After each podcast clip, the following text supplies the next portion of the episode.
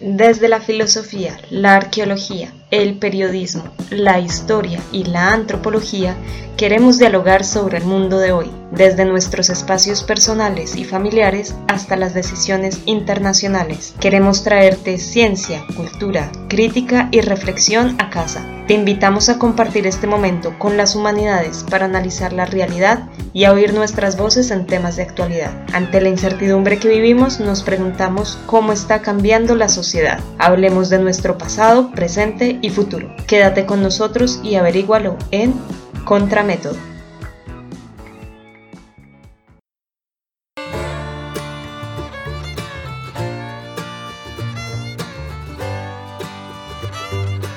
Bienvenidos y bienvenidas a todos los ciberoyentes que se van conectando con nosotros en este nuevo podcast de Contramétodo. El día de hoy vamos a discutir acerca de sanidad y ciencias sociales en torno a este tema del COVID que hoy en día nos tiene a todos en cuarentena, nos tiene a todos con un poquito de ansiedad y demás. Entonces la idea es poder conectar estas dos, estos dos entes para poder conversar un poco del papel que las ciencias sociales tienen y cómo pueden aportar a este tema. El día de hoy en la mesa de trabajo me acompañan María Paula Corredor, historiadora de la Universidad del Rosario, y Mauricio Lovera Limber, arqueólogo. ¿Cómo están chicos? Bien, muchas gracias Natalia. Estoy aquí desde España, eh, pero bueno, soy colombiana, entonces los estaré acompañando desde Sevilla. Hola, hola. Eh, bien, aquí en, México, también con, con este tema de la, de la cuarentena y pues la prolongación de la misma, pero bien, aquí nos escuchamos. Súper, me alegra mucho poder conectarme con ustedes, poder saludarlos.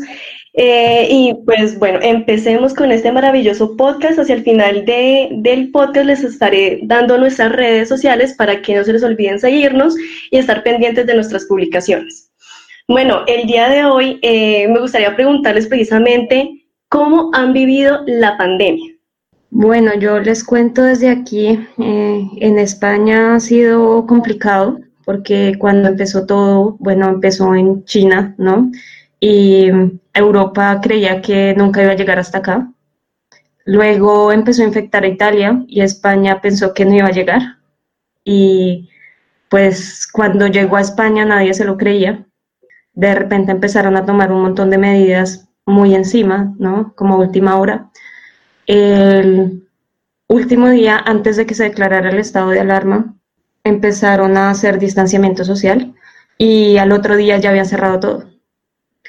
Y nos metieron en una cuarentena como preventiva en el que todavía la gente podía salir a trabajar, los que tenían que salir a trabajar, y el resto tenían que hacerlo desde casa y claramente los estudiantes tenían que quedarse en casa, estudiantes de las universidades y de los colegios. Y los mayores de 60 años también deben quedarse en casa. Y pues desde entonces estoy aquí eh, en cuarentena. Y mm, bueno, hace dos semanas empezaron a relajarla nuevamente porque habían tomado dos semanas en que todo estaba absolutamente cerrado, como esta imagen que tenemos de Italia, que solamente había farmacias y supermercados.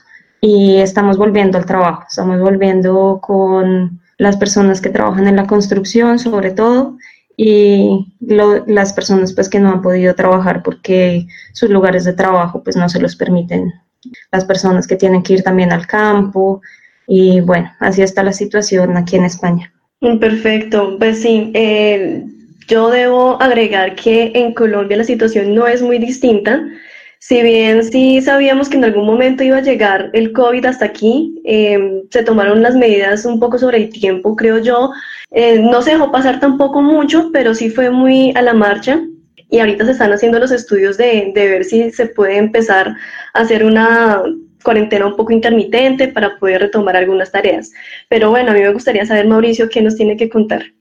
Sí, gracias, Natalia. Pues mira, en México, eh, más o menos a finales de, febrero, se detectó el primer caso positivo de COVID-19.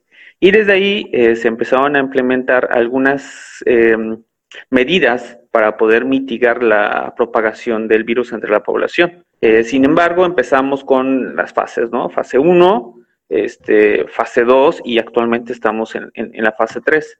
Previo a todo esto, pues hicieron algunas otras medidas para prevenir eh, justamente esta propagación del virus a partir de, en un primer momento, del cierre de las escuelas en todos los niveles, posteriormente el cierre de los comercios no esenciales, asimismo las, las fábricas, y justamente estas campañas de quédate en casa, eh, si sales, mantén a su sana distancia, este, cuando estornudas o tosas, cúbrete con el codo, una serie de recomendaciones que permitieran a la población mexicana protegerse aún más y evitar la propagación de los virus, ¿no? Del virus. En este caso también es el lavado continuo de manos, eh, procurar desinfectar algunas áreas, cuidar a la población más vulnerable, que en el caso de México y que, claro, se comparte con, los demás países, pues son la población de, adultos mayores, personas que tienen enfermedades crónicas y este, pues poblaciones más, más vulnerables, ¿no? En ese sentido, ahorita que ya estamos en, la fase 3, pues han endurecido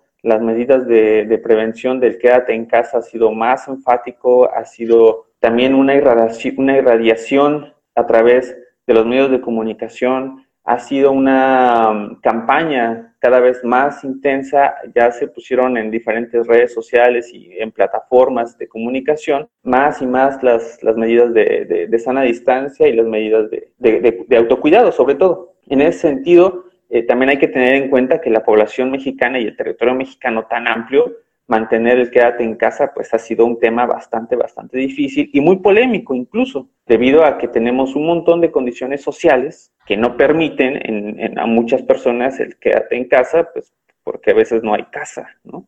En ese sentido, eh, también se han implementado algunas otras acciones para poder eh, efectuar de manera lo más correcta posible todas estas medidas y que no ha sido fácil. Eh, por ejemplo, en, mi caso he tenido, eh, más bien hemos avanzado hacia otras formas de interacción con amigos, con compañeros, con el trabajo, ¿no? Eh, repito, en mi caso, con, con, el posgrado que estoy llevando a cabo, hace unos días eh, tuvimos esta presentación de avances de investigación y pues todo fue en línea. Entonces también es adentrarnos a conocer estas nuevas plataformas de comunicación es adentrarnos a estas nuevas formas de trabajo y claro, llevar una paciencia con todos los que tenemos que convivir en casa y llevarlo de, mejor manera, ¿no? Así, la, lo vivimos acá en, México, Natalia. Completamente de acuerdo. A mí me gustaría eh, rescatar dos cosas importantes y primero son esas nuevas formas de comunicación y tener que recurrir precisamente a la virtualidad para mantener ese relacionamiento con otras personas y lo polémico que puede ser mantener una cuarentena cuando se viven diferentes formas de vida, donde hay eh, crisis sociales, ya sea por desigualdad, ya sea por xenofobia y demás temas que muy seguramente vamos a tratar en otros programas. Eh, yo les cuento que el día de hoy tenemos una invitada, eh, a mi parecer especial, muy especial, es Claudia Cortés. Ella es profesora de la Universidad del Rosario, es antropóloga de la Universidad de los Andes y es magíster y doctora precisamente en temas de salud pública. Entonces me gustaría también eh, agradecer por aceptar esta invitación a nuestro programa y me gustaría preguntar precisamente cómo ha vivido esa pandemia. Hola, buenos días a todos, a todas. Mil gracias por la invitación a este, a este programa. Eh, muy interesante y totalmente necesario cuestionarse cómo estamos viviendo esta pandemia en estos días, ¿cierto? Mira, yo cómo he vivido esto, creo que un poco muy cercano a lo que tú decías, o sea, hemos visto unas respuestas que ha tomado el gobierno colombiano y estas respuestas han ayudado, de acuerdo a lo que dicen ellos, a tener un control sobre, un control aparente sobre la situación. Estamos ya, los últimos reportes lo decían anoche, en un planeamiento de la, de la, de la curva pero bueno, la estoy viviendo con escepticismo un poco, acostumbrándome a esta nueva cotidianidad en medio de lo, de lo virtual, las clases, asesorías y demás cosas eh, a través de, de, esta nueva forma de, de, interacción, un poco complicada cuando no estamos tan, tan, tan habituados, eh, pero nada, acostumbrándonos a, a esto y disfrutando pues las cosas que uno puede hacer en casa. Muy de acuerdo, son cosas que que hemos olvidado un poco, que más bien tenemos que aprender o hacerlo desde cero, si es empezar a, quedarse en casa, a buscar otras formas de entretención, otras formas de trabajo, otras formas de mantener un equilibrio con la familia y también con nuestras profesiones. Entonces, es una invitación también a nuestro podcast un poco a, también a distraerse de, de, todo lo que está sucediendo. Es un momento difícil para todos. Es un momento que ha logrado unirnos a todos como mundo porque ha atravesado esas fronteras que hemos creado. Y me parece interesante precisamente cómo cada país ha logrado o ha tratado de mantener unas políticas y unas recomendaciones para, para, mantener a la población sana. Y en ese sentido me gustaría que entre todos pudiéramos conversar un poco acerca de quiénes administran el riesgo en nuestros países. Me gustaría, María Paula, si puedes contarnos cómo, qué, qué has conocido de cómo se está tratando en España. Claro, Natalia. Eh, bueno, yo les cuento desde aquí que la persona encargada de esto se llama Pedro Simón. Es un médico epidemiólogo eh, español, claramente, director del Centro de Coordinación de Alertas y Emergencias Sanitarias desde el 2012. Y el problema con, con esta persona, diría yo, pues ha sido como que ha sido muy política, ¿no? Que creo que eso ha pasado en todos los países. Cuando todo empezó acá, eh, ya veníamos con esta alarma en Italia y eh, el 8 de marzo se, se conmemoró pues el Día de la Mujer y hubo un montón de marchas. Eh, y el problema fue que, bueno, aquí los sectores políticos, hay sectores que no, no están muy de acuerdo. Entonces se empezó a politizar, pero se vuelve un tema eh, esencial también para la sanidad, porque dos días antes, el 6 de marzo, la directora de la salud pública recomendaba que se aplazaran o se suspendieran todos los eventos multitudinarios por el riesgo de transmisión del virus. Pero el mismo Simón dijo que no había ningún riesgo. Entonces, eh, días más tarde, la ministra Irene Montero, que había, había participado en estas marchas, dio positivo al coronavirus. Luego, unas semanas después, eh, Simón también dio positivo al coronavirus. Entonces, empezó a ser una persona muy como política en el sentido en que empezamos como a desconfiar de lo que nos decía, ¿no? Y mm, bueno, eh, Hace unos días, además, ya cuando todo esto de, aplanar la curva estaba muy en boga, eh, dijeron, eh, dijo Simón, lo siento, que se habían hecho más de 1.500.000 test hasta la fecha. Y se lo criticaron mucho porque decían que no era posible hacer 1.500.000 test cuando en Barcelona, por ejemplo, no se había llegado a 5.000. Entonces, ¿cómo podía ser que en el resto de España se hicieran los demás? Y es como este manejo mediático, ¿no? Entre eh, lo que dice el gobierno, lo que se ha hecho en realidad y no necesariamente es que haya una falsificación de las cifras, ¿no? Sino que tal vez no tenemos tampoco las conexiones para hacerlas, eh, para hacer desde el gobierno eh, para leer estas cifras como deberían ser leídas o para hacer lo suficiente número de test. Y bueno, el caso fue que Andalucía, donde yo estoy en Sevilla, también pasó unos momentos muy complicados porque el gobierno central decía que sí mandaba dinero y al final em, pues no llegaban los materiales sanitarios. Entonces había como varias perspectivas en choque, ¿no? Esto de tenemos que cuidar de los médicos, pero al final eh, no están llegando los suministros. Y era una necesidad casi acuciante para nosotros como, como personas eh, del común estar animando a los científicos, a los, sí, a los científicos y a los médicos, pero que ese dinero no llegara, ¿no? Entonces son estos como discursos contraproducentes que no sabe uno si desconfiar de la persona que está dando las cifras, de cómo se está manejando la situación o no. Y bueno, eso creo que sería todo desde mi, parte. Ok, y Mauricio, ¿cómo, ¿cómo se ha manejado este tema en México? Pues fíjate, o bien fíjense que en México ha sido todo un tema, de inclusive medio polémico, bueno, con dos vertientes, ¿no? Medio polémico y también a la vez una, una apertura a una comunidad, ¿no? En este caso, la comunidad científica mexicana. Quien, quien está administrando el riesgo en, en el caso de México y quien de hecho lo ha dicho así, se administra el riesgo, es eh, Hugo López Gatel. Y Hugo López Gatel se ha convertido en una figura pública en el que ya prácticamente todos los mexicanos lo, conocen, ¿no? Y todos los mexicanos se sienten hasta cierto punto en confianza con, lo que dicen. Eh, Hugo López Gatel ha tenido una estrategia que ha denominado este, Centinela, en la que por cada contagio o por cada número positivo que tienen, eh, este se, se, multiplica porque por 8.2 y obviamente el número de contagios es aún mayor de lo que se presenta, ¿no? Derivado de que en algunos no son puntualmente registrados. Y a diferencia también de, las defunciones, de las terribles defunciones que ha habido, que esos sí son números netos.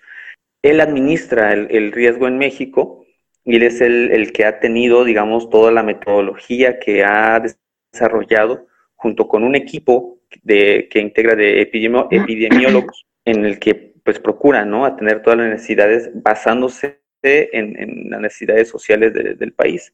En ese sentido, eh, fíjate que estaba leyendo hace un momento un, artículo en el que mm, se hacía una medición por parte de, una empresa privada de, percepción sobre, que se llama Encol, en quiénes confían los mexicanos, ¿no? Justamente esta respuesta de cómo se administra el riesgo, en quiénes confían los mexicanos durante esta pandemia. Y fíjate que el 44% de los mexicanos confían en Hugo López Gatel, ¿no? en el subsecretario de Salud. Eh, el 27% no confía en nadie. Y eso tiene que mucho que ver justamente también con, una polémica de noticias y de cosas que se han dado últimamente, eh, tanto a veces en contra de la figura de, López Gatel como en los números ¿no? que se presentan incluso. El 16% confía en el gobernador de su estado, ¿no? Tenemos 32 estados, eh, de los cuales también ha habido una polémica bastante fuerte. Eh, el 9% confía en el presidente y el 4% no sabe, ¿no? El 4% no sabe en quién confiar.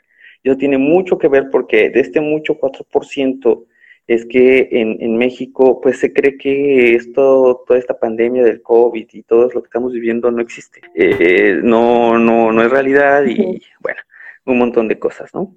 Pero esta autoridad sanitaria, les digo, también tiene esta vertiente porque es la figura de la comunidad, de la comunidad científica mexicana.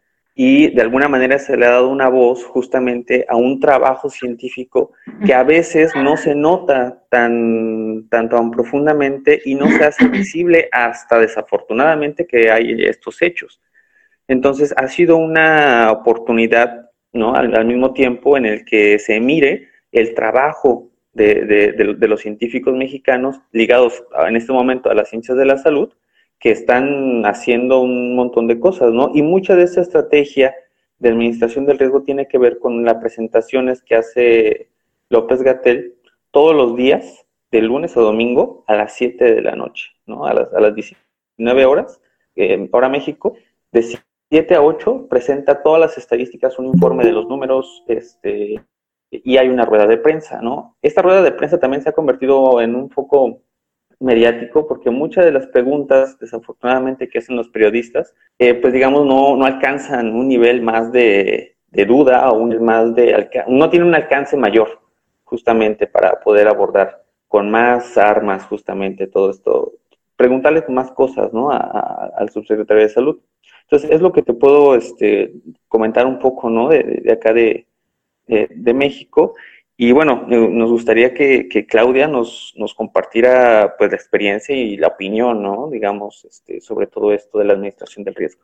Mil gracias, mil gracias a ustedes. Pues yo estaba pensando a partir de, de todo lo que he escuchado, de, de, cómo hablar de gestión del riesgo y cómo hablar de riesgo, lleva a hablar de un montón de cosas. Sí, ahí me gustaría que comenzáramos como todos a meter eh, también nuestras, nuestras experiencias alrededor de este, de este tema, porque digamos que si uno se sitúa solamente en la gestión del riesgo, está hablando de cómo hay una organización eh, en términos de direcciones gubernamentales para poder hacer frente a una emergencia. Casi todos los países, y digamos acá yo me voy a referir un poco más a, Colombia, pero de pronto también de, de, algunos casos en Centroamérica que conozco por un trabajo que precisamente hace un año estaba desarrollando, mirando en cómo habían, pues muchos países le había dado respuesta a, a, la, a, la, epidemia en ese momento de Zika. Si ustedes se acuerdan, hace más o menos unos cuatro años eh, larguitos estábamos hablando de este, de, de este otro problema, no tan fuerte como este, o sea, hablábamos de una epidemia, no de una pandemia, eh, pero que vinculaba también y podía, ponía a um, activar eso que nosotros llamamos los sistemas de riesgo. Generalmente todos los países suelen tener una unidad especializada en hacer respuestas a cosas que no se han contemplado, a la emergencia, ¿sí? ¿Qué es una emergencia? Cualquier tipo de desastre que ocurre que tenga unas, unas, unos porcentajes y unas consecuencias bien grandes sobre la población. Generalmente, ¿cómo funcionan esos sistemas de emergencia? Eh, son unas unidades donde eh, unos, unos asesores, unos sectores gubernamentales se asocian de aquel sector al que se, que se ve que se ve afectado y con ellos comienzan a hacer una respuesta lo más rápida posible. ¿sí? En este caso, ¿qué se activó? Esa unidad de riesgo y, de, emergencias y desastres eh, vinculado a Ministerio de Salud. Y los dos comienzan a encaminar un poco de, acciones. Esto para decirlo, eh, es que no es una cosa tan, tan tácita en términos gubernamentales, o sea, se prenden muchas alarmas y esas alarmas permiten cosas como, por ejemplo, definir nuevos presupuestos, contratación de personal de un momento para otro. Digamos acá, el poder contar con, esa unidad de gestión de riesgo ha servido para eh, poder buscar ayuda para, para generar mayor conocimiento alrededor de las epidemias. Acá en Colombia, por lo menos hace dos semanas, estábamos viendo cómo el Ministerio de Ciencia y Tecnología lanzaba una, una, convocatoria de investigación muy centrada en un montón de cosas, eh, de cosas vinculadas a esta, a esta pandemia. Entonces se activa un poco como aquellas cosas que nosotros podamos eh, desarrollar relacionado al conocimiento, pero también un comité relacionado a reducción de riesgo. Entonces eso es, es que, de acuerdo al tipo particular de, de eventualidad que estemos afrontando, cómo damos respuesta para poder contener la situación. Y finalmente, cuando la cosa ya, ya ha tenido como, como, como unas dimensiones mayores, se acude a una cosa que se llama el Comité de Manejo de Desastres, ¿sí? Que es donde vamos a intentar mirar, las consecuencias y demás. Esto generalmente tiene una presencia en diferentes niveles, nivel nacional, nivel departamental y nivel municipal. ¿sí? Entonces, todas esas unidades, en el momento que pasa algo, se comienzan a activar y comienzan a, funcionar conjuntamente para que pase esto. ¿Para qué funciona esa gestión integral de riesgo, digamos, cuando uno ya lo ve en el campo de la salud? Es que, pues además de encender todas esas alarmas en términos de conocimiento, de acción, de prevención o de contención de las cosas, sirve para poder identificar con qué aliados uno puede comenzar a trabajar. Y esos aliados va desde otros ministerios. Acá lo estamos viendo, por ejemplo, cuando vemos cómo el sector educación tiene que hacer toda una reforma en términos de mantener clases y demás, lo vemos en términos de trabajo, en términos de todas las contenciones que se hacen para adaptar eh, nuevas dinámicas laborales, bien sea para no asistir a trabajo o acomodar turnos y demás. Por ejemplo, el sector salud, el sector, el, sector salud para no exponerse tanto ha llevado a que muchos de sus trabajadores no tengan jornadas de seis horas como es acostumbrado en, este, en Colombia, sino jornadas de 12 horas. Eso va a llevar a que las personas se expongan menos en contactos diarios y, bueno.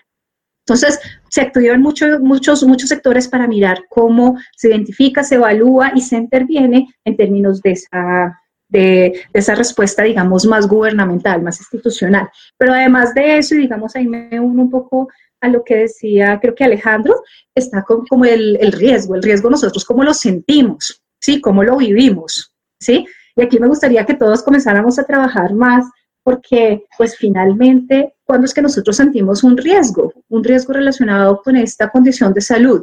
Yo creo que en dos momentos. Uno es cuando nos sentimos amenazados por alguna cosa o amenazadas por alguna situación, ¿sí? Y dos es cuando hemos escuchado hablar de ese riesgo, pero todavía no es cercano. Y eso lleva como a respuestas personales muy, pero muy diferentes. Yo no sé si a ustedes les pasó, pero al comienzo de, de todas las medidas que se tomaron, por lo menos en Colombia, veíamos como muchas personas eh, no sentían la enfermedad cerca y seguían saliendo, seguían como teniendo muchas actividades de normalidad.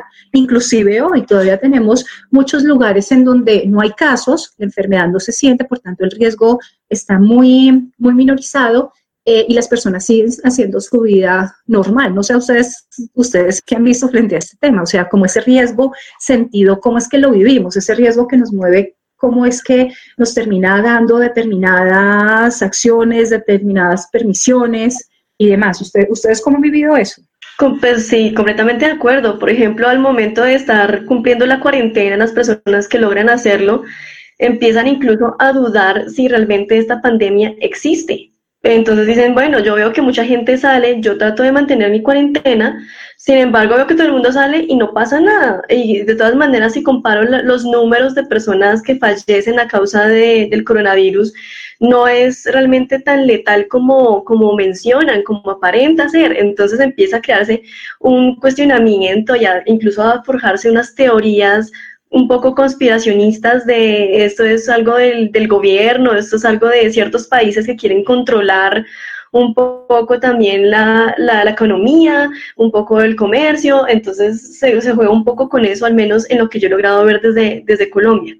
Mm, yo les cuento que en España cuando todo empezó, como les dije, todo fue muy rápido y aquí funciona muy bien la policía y la seguridad.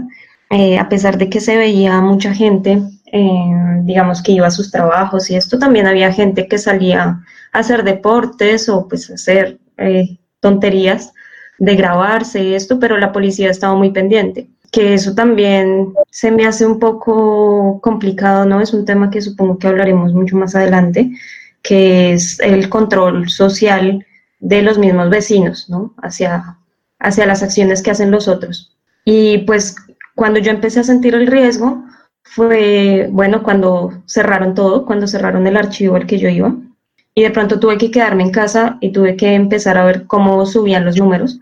En Sevilla, pues es una ciudad que queda lejos del centro, que sería Madrid. Y en Madrid tenía amigos que me decían, eh, bueno, yo estoy bien, pero aquí pasan estas y estas cosas. Y empecé yo a sentir el riesgo más latente cuando cuando empecé a ver que llevamos 10 días de retraso, digamos, con América Latina. Y mis padres todavía decían, bueno, si nos vamos a morir, pues nos moriremos de algo, ¿no? Y, y sí, todavía no, nos tomábamos tan en serio eso, aunque yo veía que en términos sociales probablemente iba a golpear mucho más duro la pandemia allá, que es eh, un tema que me preocupa mucho porque hablamos mucho de, de quienes administran el riesgo en el sector salud, pero al final creo que lo que nos va a pegar más fuerte va a ser eh, la crisis económica que va a venir, ¿no? Y cómo se ha manejado esto socialmente. Que si en Colombia lo que yo veo desde acá, antes teníamos el seguro médico siempre copado, ¿no? Siempre estaba ocupado para hacer, para que nos atendieran, teníamos que esperar tres horas. Ahora con esta crisis de, salud, pues cómo iba a ser, ¿no? Y, ahí fue cuando me di cuenta como del riesgo, pero no fue un riesgo, digamos, de salud, yo lo vi más por un riesgo social. Entonces, eh, ahí fue. Pero bueno, no sé en México cómo lo habrán vivido. Cuéntanos, Mauricio, ¿a ti cómo te fue? ¿Cómo te diste cuenta de eso?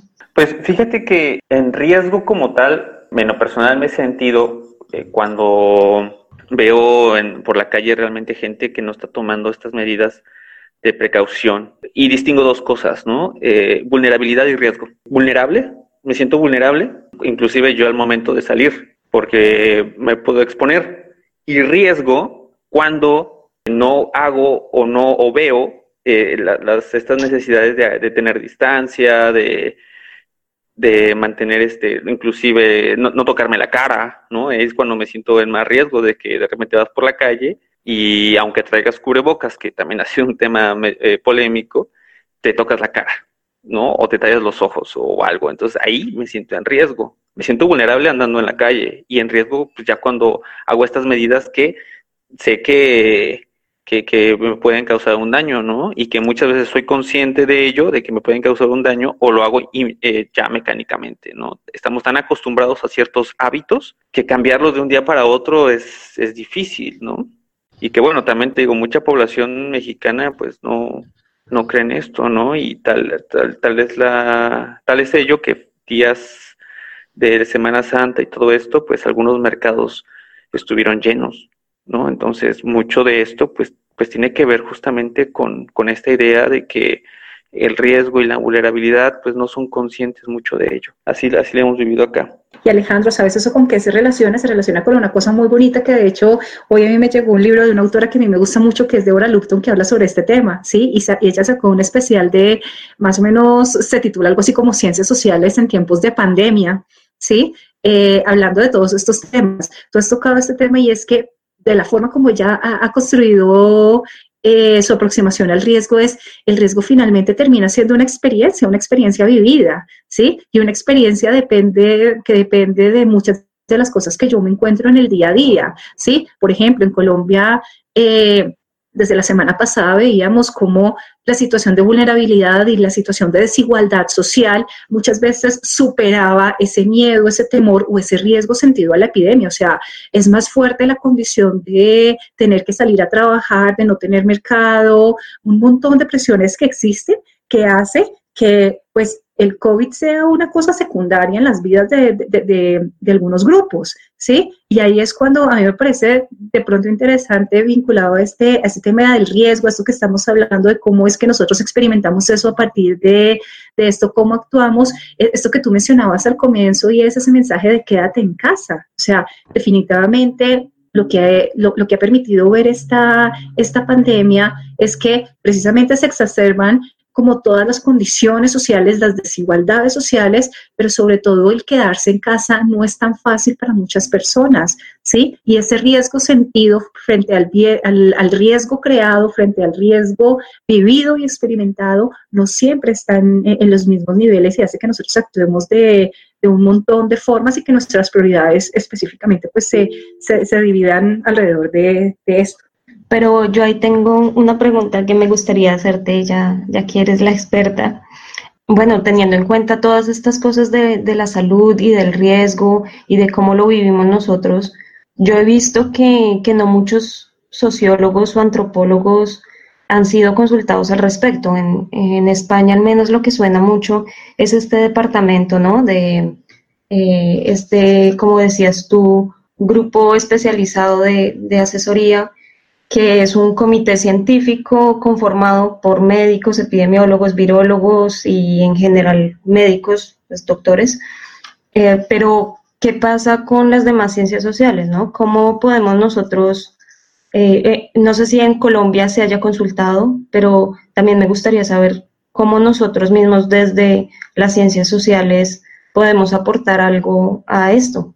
Por lo menos en el caso de Colombia, en serio, yo creo que dentro de toma de decisiones se le ha dado como más centralidad al saber médico, particularmente a la epidemiología. O sea, los epidemiólogos muchas veces son los que saben eh, de estos temas. De hecho, acá en Colombia se ha escuchado mucho la voz de, una epidemióloga que está muy bien posicionada en el, en el London School of Public Health se llama ahorita el, nombre de apellido Cucunúa, que ella es la que está dando como, como pista alrededor de eso.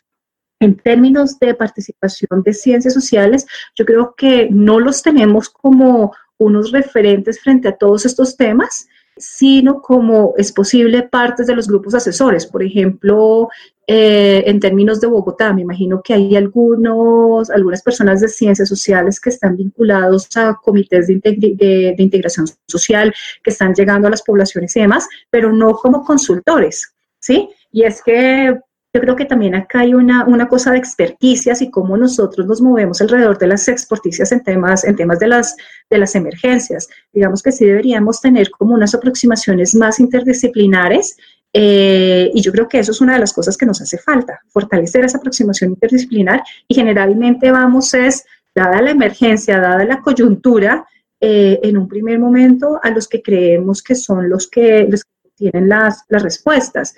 Acá en Colombia y Natalia, de pronto acá te pido, te pido ayuda.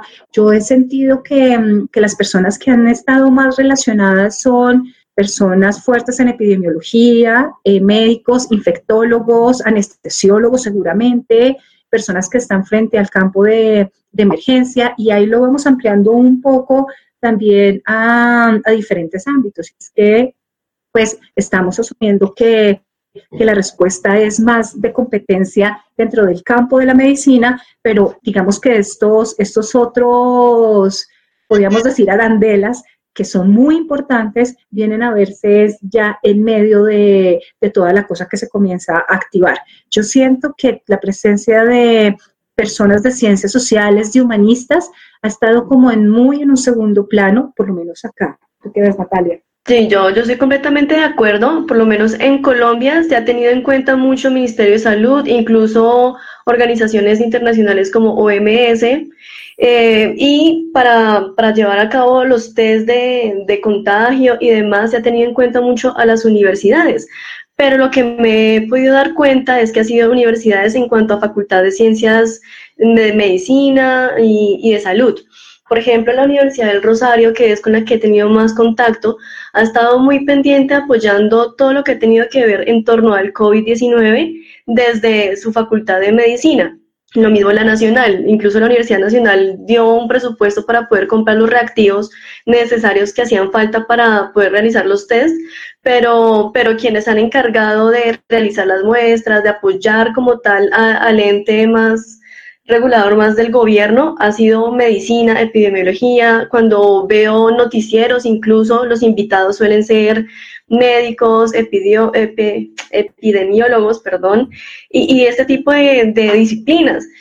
En cambio, la Universidad Rosario, que, que, también tiene una facultad de ciencias humanas y demás, siento que sí ha estado más en un segundo plano. Claramente cada, cada uno ha tratado de aportar desde lo que puede, pero más en torno a, bueno, tenemos una crisis de COVID donde la distribución de alimentos incluso se ha visto vulnerada.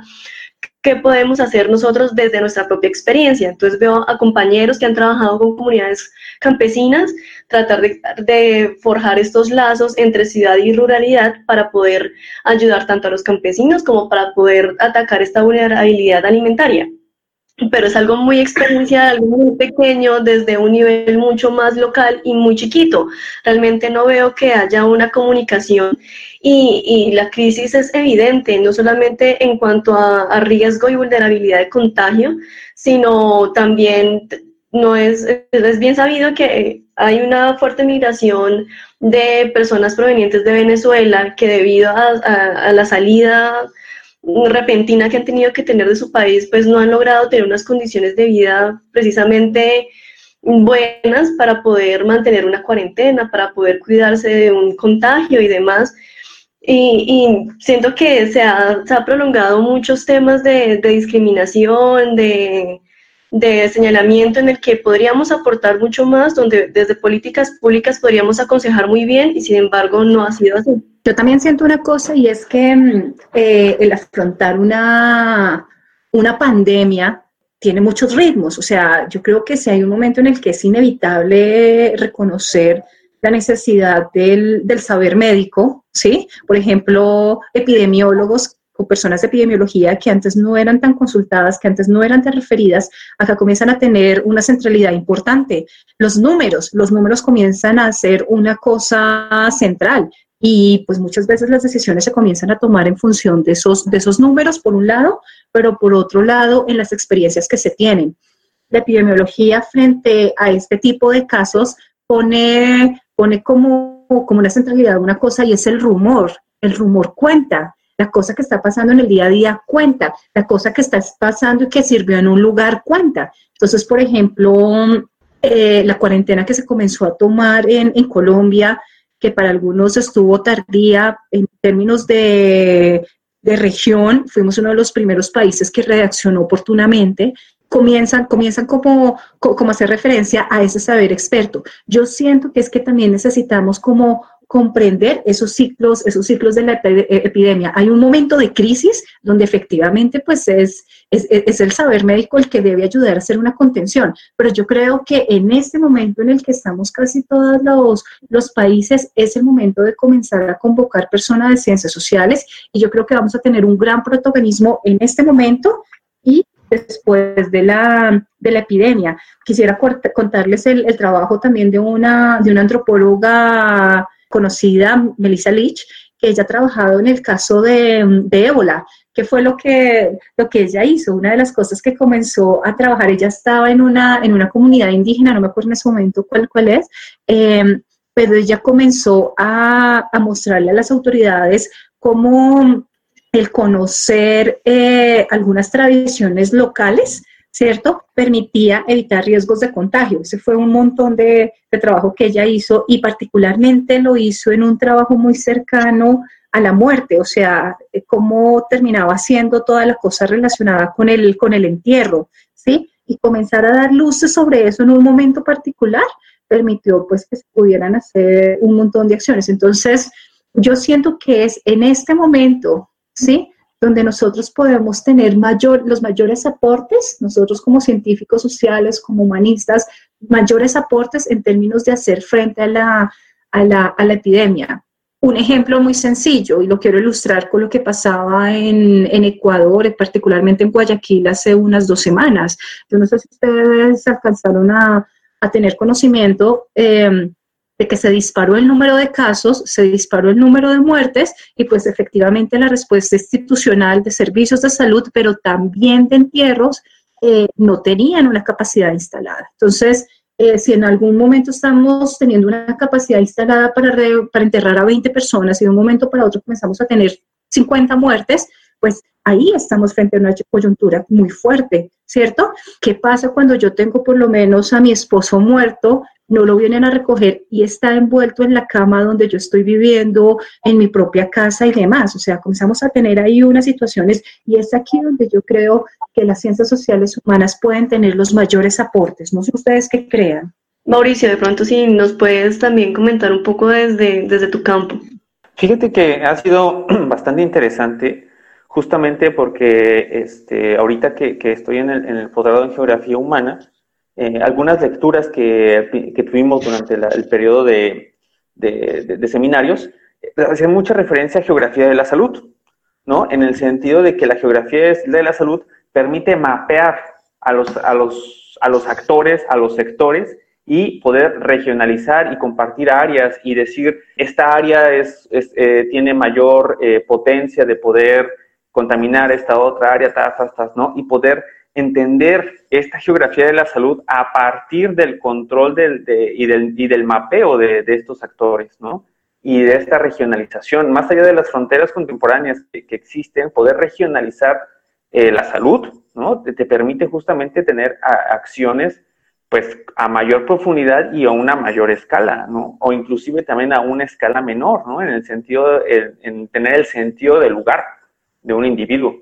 Y coincido totalmente con, con, Claudia en el que en este momento las ciencias sociales y humanidades tienen mucho aporte porque nos permiten, además de registrar, ¿no? mediante crónicas o fotografías o cualquier otro medio de, de, de escritura, además de registrarlo, poder hacer interpretaciones sobre justamente estos patrones de conducta, ¿no? Y poder ver inclusive cómo van a ser esos patrones de conducta en el futuro, cómo vamos a cambiar, ¿no? Cómo, cómo vamos a, a podernos entender y obviamente esta virtualización de, de, los sectores, tanto de educación como los sectores de, de servicio, pues va a ser un, un, tema bastante, bastante jugoso en el cual las ciencias sociales y humanidades pues van a tener un montón de, de, aportes, ¿no? En el caso de México, las ciencias sociales y humanidades ahorita no han tenido un papel tan fundamental pero a partir de un, este, una convocatoria que, que lanzó el CONACIT,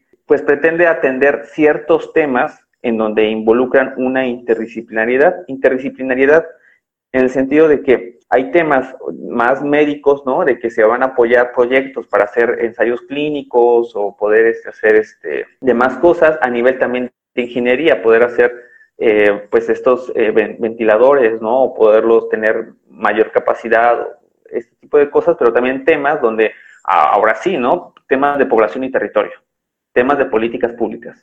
Es ahí donde justamente a partir de esas convocatorias, pues podemos tener una entrada justamente a este, a este tema coyuntural que, que, nos permea ahorita, ¿no? Justamente eso es lo que, lo que se ha estado viendo. El problema también es de que muchos de estos centros de investigación, pues ahorita están enfocados en otras cosas y nos atañen en un periodo en el que muchos de estos centros desafortunadamente han tenido un montón de recortes presupuestales. Entonces, eso también nos, nos ha afectado justamente en, en la motivación para, para poder emprender estos temas, ¿no? Inclusive. Pero bueno, es, es claramente que tenemos, debemos y tenemos que tener un papel fundamental en el ejercicio de la profesión como científicos sociales en esta coyuntura global que, que nos, que, que, estamos llevando a cabo. Por mi parte, yo les cuento, a mí me ha preocupado un poco la labor histórica, digamos. Los historiadores, eh, bueno, solemos ser un poco más de, de archivo, de estar en las bibliotecas, de, de meternos más como en nuestro cuento y, y bueno, a mí me parece que en este momento nos necesitan, nos necesitamos todos, eh, porque también podemos ver hacia el pasado cómo se han resuelto estas epidemias, estos problemas, pero también en lo social, ¿no? Como eh, a veces uno de historiador se le prenden las alarmas al ver cosas como el fortalecimiento de los nacionalismos, ¿no? Como esto en, los, en el siglo pasado pues desencadenó ciertas catástrofes, digamos, sociales, eh, cómo se trata a los inmigrantes, cómo hay ciertas poblaciones más discriminadas que otras y creo que en, en este sentido los historiadores podríamos aportar también a decir tengamos cuidado con ciertas cosas de cómo se han tratado en el pasado. Eh, seguramente no se repitan de la misma forma, pero pues estemos pilas, ¿no? Estemos pendientes. En ese sentido, pues creo que todos tenemos un poco que decir, ¿no? Eh, y sería muy interesante poder seguir con un proyecto en el que todos nos podamos unir y decir y, hablar y poner nuestras voces, un, granito de arena ahí. Bueno, y es por ese motivo que amo el podcast que estamos realizando nosotros porque de eso se trata, de poder dar estas conversaciones. Eh, bueno, desde antropología, Claudia creo que dio un panorama muy interesante. Me gustaría poder leer el, texto que de hecho Deborah Lupton tiene para nosotros. Nosotros como antropólogos tenemos esa facilidad de poder entrar precisamente a trabajar desde varios frentes, desde frente de desigualdad, por ejemplo, ver qué podemos hacer para poco a poco trabajar con esas personas que no tienen las mismas condiciones, tratar de, aportar hacia políticas de seguridad social y demás. También tenemos la, posibilidad de poder aportar desde nuestro campo, desde otras experiencias que hemos tenido, al igual que, como lo mencionaba María Paula con la historia, porque bueno, no es la, no es la primera vez que nos sucede y, y el antropólogo siempre ha estado ahí investigando, eh, viendo cómo puede ayudar a resolver cosas, conversando con las personas y, no hay nada más importante que poder hacerlo desde la experiencia, desde lo más pequeño, desde la vivencia que tienen las personas y creo que eso es algo muy bonito que tiene esta disciplina. A mí me gustaría retomar también, por ejemplo, algo que mencionaba mm, Claudia, muy importante, y es esto de los números, ¿no? Ya Mauricio comentaba que desde antropología, arqueología y demás podemos realizar, registrar de manera escrita y dar muestra de todo lo que ha estado sucediendo de, esa manera, pero la, realidad es que al menos en cuanto a esta, esta pandemia tenemos más mm, registros numéricos y me gustaría precisamente abordar tanto el tema de números sociales como fuentes sociales y el manejo de la información con esto del rumor que también nos comentaba Claudia. Y, así poder hablar cómo estos números también han fomentado eh, mal manejo de la información, eh, pánico social y también la creación de muchas noticias falsas. Entonces, Claudia, no sé si pudiéramos comentarnos un poco más también sobre esto, sobre estos fake news y sobre esa crisis y ese pánico que ha logrado desatarse. Hay una cosa que me gustaría unir con eso que tú estás diciendo y es que eso finalmente se vincula con el lugar del conocimiento científico, eh, en cómo comienza a popularizarse y a transitar el saber. Y yo siento que las crisis, y este, entendiendo esta pandemia como, como un lugar de crisis, siempre exacerban las cosas, ¿sí? Saca las mejores cosas, pero también por ahí dice digamos que esto ha sido muy de, de cosa que ha rodado estos días en lo cotidiano, también sacan las peores cosas, de nosotros, ¿cierto? Cuando hablamos de todo esto es que vemos como muchas lecturas populares de lo que hacemos. O sea, nosotros necesitamos pararnos y resolver un problema, particularmente un problema de salud que está, que está rondando, eh, y muchas veces acudimos a los saberes populares, a la cosa que se ha vivido, a la cosa sentida, y desde ahí comenzamos a probar vainas, ¿sí? Es más que natural que nosotros intentemos evitar la enfermedad y evitar eh, la muerte, ¿sí?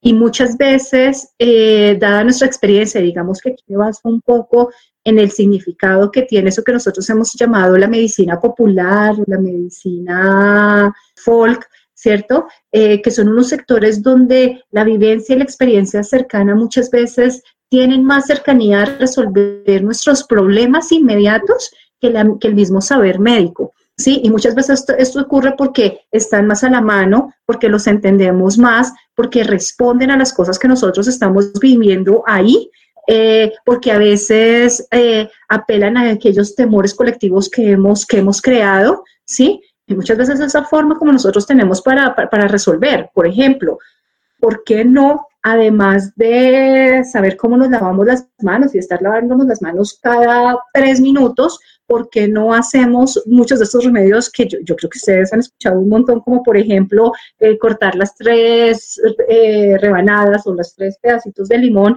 eh, ponérselos al agua caliente y tomar? O lo que han difundido por muchos medios y es estar tomando cosas calientes porque el virus se aloja en la, en la garganta. Entonces, si uno entre más tome cosas calientes, pues eso va a ayudar a que menos se pegue.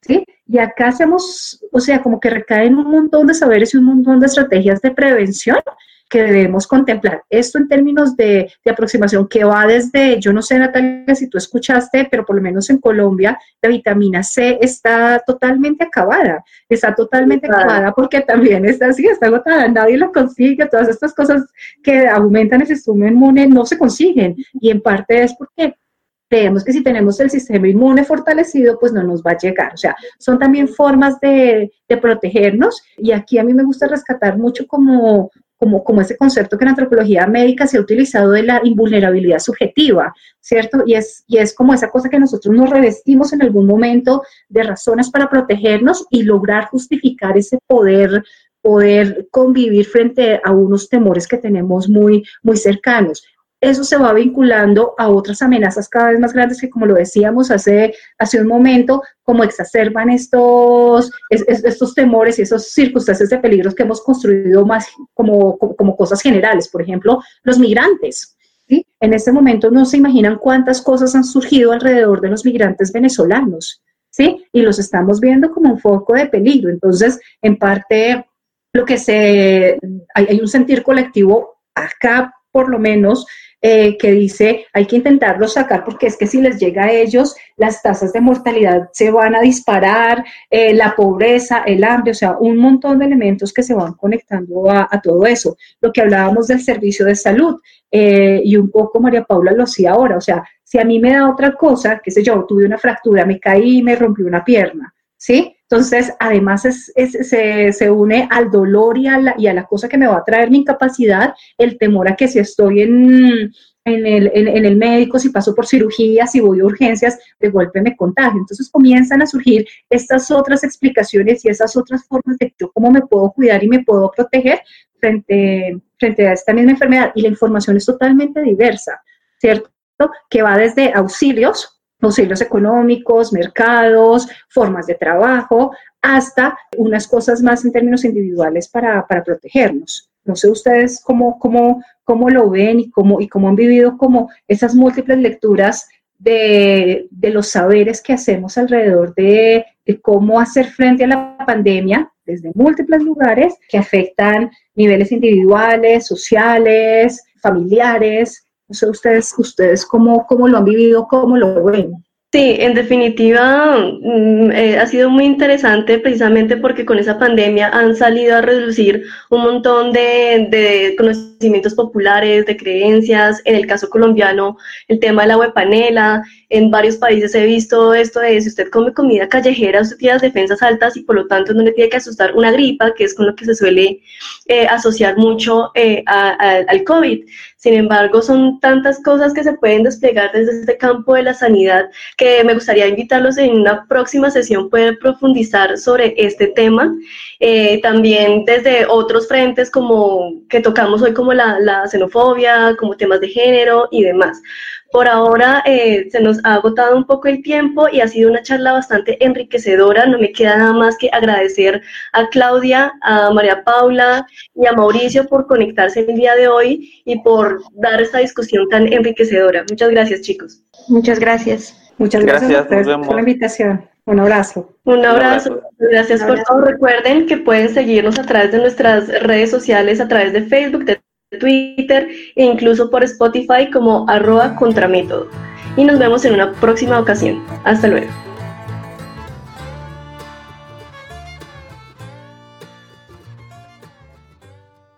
Las sociedades están cambiando todo el tiempo. Acompáñanos en el próximo episodio a hablar del pasado, presente y futuro.